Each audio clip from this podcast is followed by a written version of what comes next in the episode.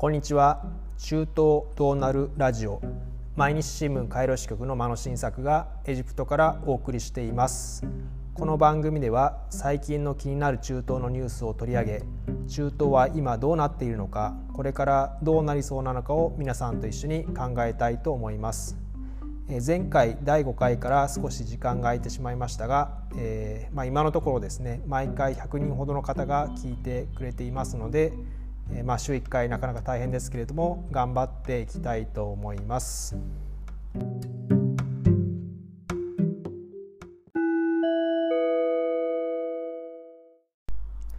はいそれでは早速本題に入っていきましょう。今回のというよりも今後しばらくの気になるニュースはイラン情勢イラン核合意はどうなるのだろうかというお話です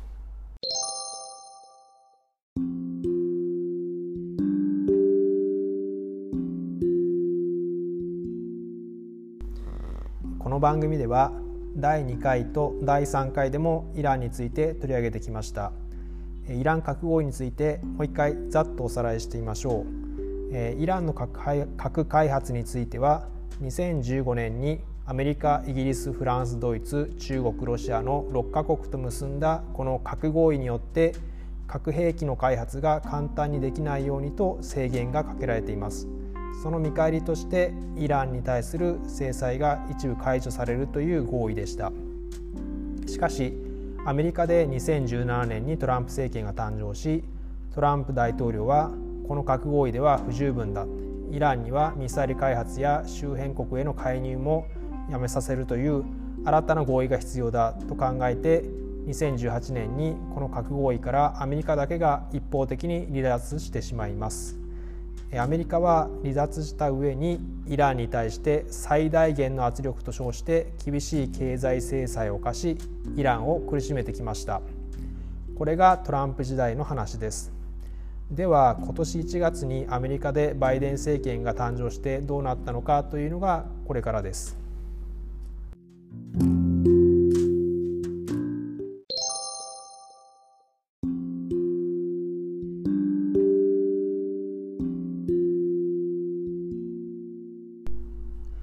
最近のイランの動きについてはアメリカのバイデン政権発足を前に昨年12月イラン国会で可決された核開発を拡大強化する法律が一つの鍵となっています。これは簡単に言うとアメリカが制裁を解除しないならどんどん核の開発を進めてしまえという法律でイランの反米保守の強硬派の国会議員が中心となって作られました。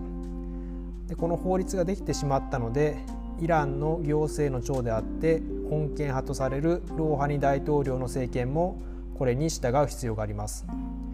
こうして今年1月上旬に行われたのが核物質であるウランの濃縮度を20%まで高める作業です。これが始まりました。核合意の決まりでは濃縮して良いのは3.67%までと制限されているので大幅な超過となっていますそればかりか核兵器に使う高濃縮ウランは90%以上まで濃縮する必要があるのですがイランがすでに行っているこの濃縮度20%まで進むと核兵器用のウラン濃縮まであと一息およそ9割以上の作業が終わったことになると言われています。で実際に国際原子力機関核の番人 IAEA の2月23日の報告によるとイランはすでにこの濃縮度20%のウランを17.6キロ貯蔵しているということです。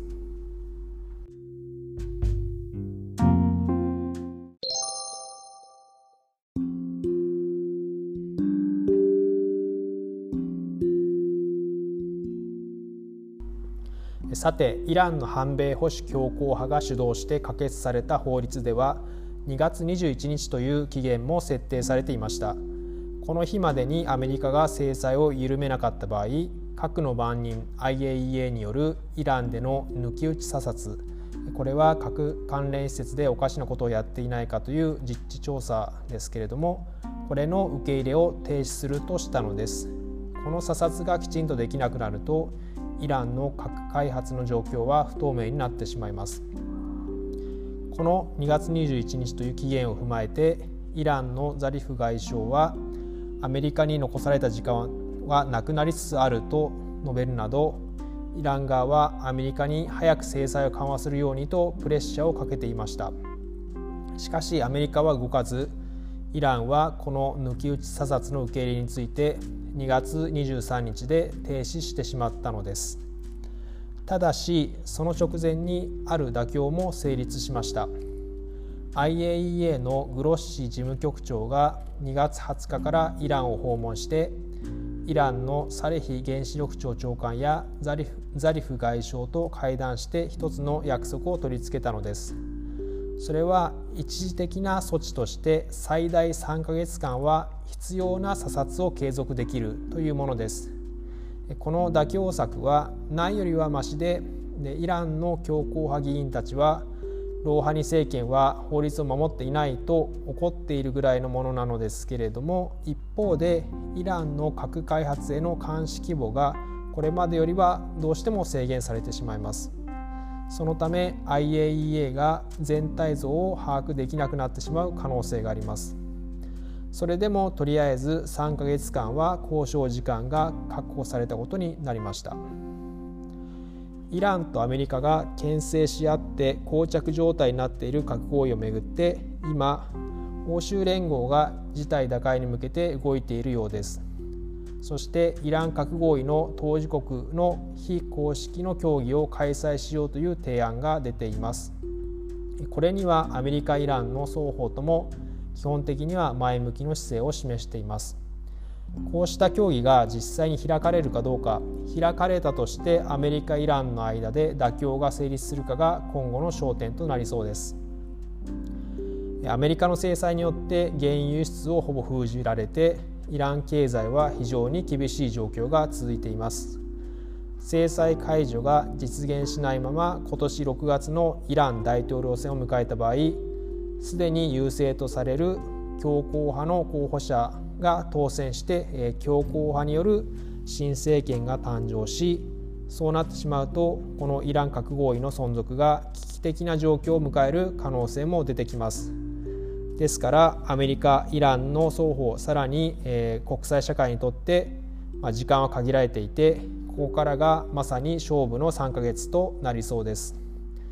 中東は日本から遠いですけれども日本は石油や天然ガスの多くをペルシャ湾岸諸国から輸入していますイランをめぐる情勢は日本の経済にも大きく影響する可能性があり今後も注目していきたいと思います。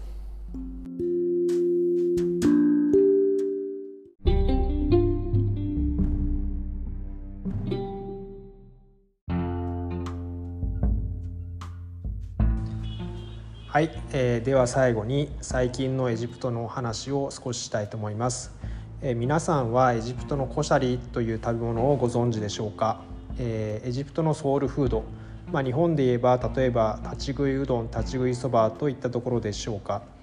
コシャリはお米と、えー、5ミリくらいに切った短く切ったパスタ、えー、それとレンズ豆をですね、えー、混ぜた上に、えー、トマトソースフライドオニオンを乗せた料理です。でまあ、あのお店に行くとテーブルの上にあの辛味調味料とかお酢が置いてありましてこれをお好みでかけて食べます、まあ、早い安いうまいという、まあ、そういう料理なんですけれども。でまあそのお店に行くとみんなこうスプーンでワシワシとこうまあなんかこう本当に市民大衆の食事という感じでみんな食べています。でこのコシャリなんですけれどもまあ、スーパーにもですねカップ入りのインスタントコシャリというものが売っています。この商品は、えー、名前は、えー、チクチク TIK TIK、まあ、そういう商品名になってるんですけれどもちょっと先日ですね、まあ、気になって試しに買ってみました。でまあ蓋を取って、まあ、あの見た目はですね日本のカップヌードルカップ麺みたいなあの容器に入ってるんですけども蓋を開けるとまあ、中にサラサラっとしたあの乾燥のパスタお米レンズ豆がありまして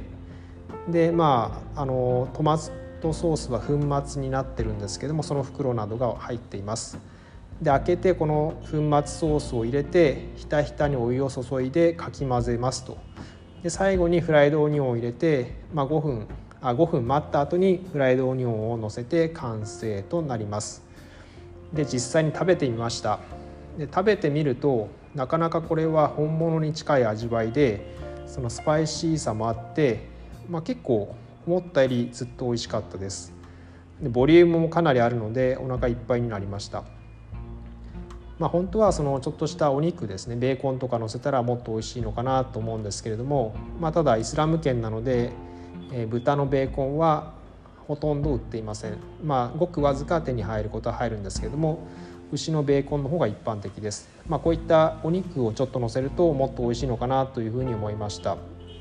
でこのインスタントコシャリですけれども、まあ、問題がありますというかどうかなと思うのは値段です。一般的にお店で食べるコシャリは、まあ、20ポンド日本円で、まあ、ポンドエジプトポンドですけれども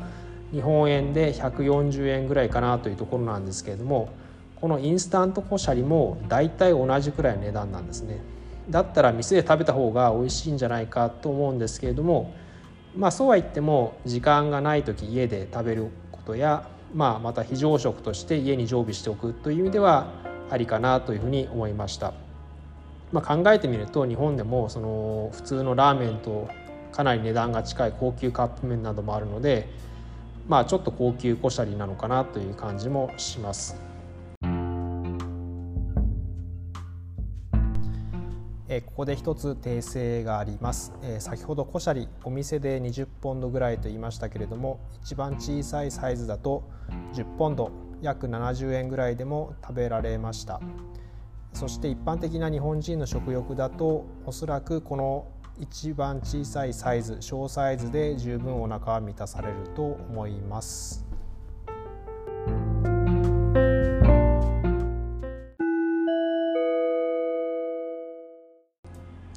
でまた別の話題ですけれどもあのちょっと私最近習い事を始めました。えーまあ、以前からですねそのエジプトに赴任する前から、まあ、エジプトに来るということで週1回程度アラビア語アラビア語でもそのエジプト方言というとこアンミーヤと呼ばれるものなんですけれどもこれの講座を受けているんですが今もオンラインで週1回受けていますそれはそれとして続けてるんですがちょっと前からですね週1回もう一つ習い事を始めましたこれが古代エジプトのヒエログリフ絵文字ですよねこれの初心者講座ですこれは全部で6回というまあそんなに長いものではないんですけれどもまあ、ちょっとあのですね普段まあ現代のことばっかり考えているのでたまには古代、まあ、遠い遠い昔に頭を飛ばしてみるのも良い気分転換だなと思って始めています。でヒエログリフまだ始めたばっかりですけれどもハゲワシハゲタカとかですねフクロウとか、えー、ひな鳥のような形の、まあ、鳥の絵文字が結構多くて、まあ、ちょっと書きづらいというのが、まあ、今気づいたところです。では、えー、毎日新聞カイロ支局の真野新作をお送りする中東どうなるラジオ第6回はこの辺でお別れです、えー、音質向上のため今回からマイクを導入していました。いかがでしたでしょうか？今後も可能な限りは週1回、えー、ダメなら10日に1回または2週に1回それでも頑張って更新を続けていきたいと思います。最後はエジプトの挨拶でマッサラマさよなら。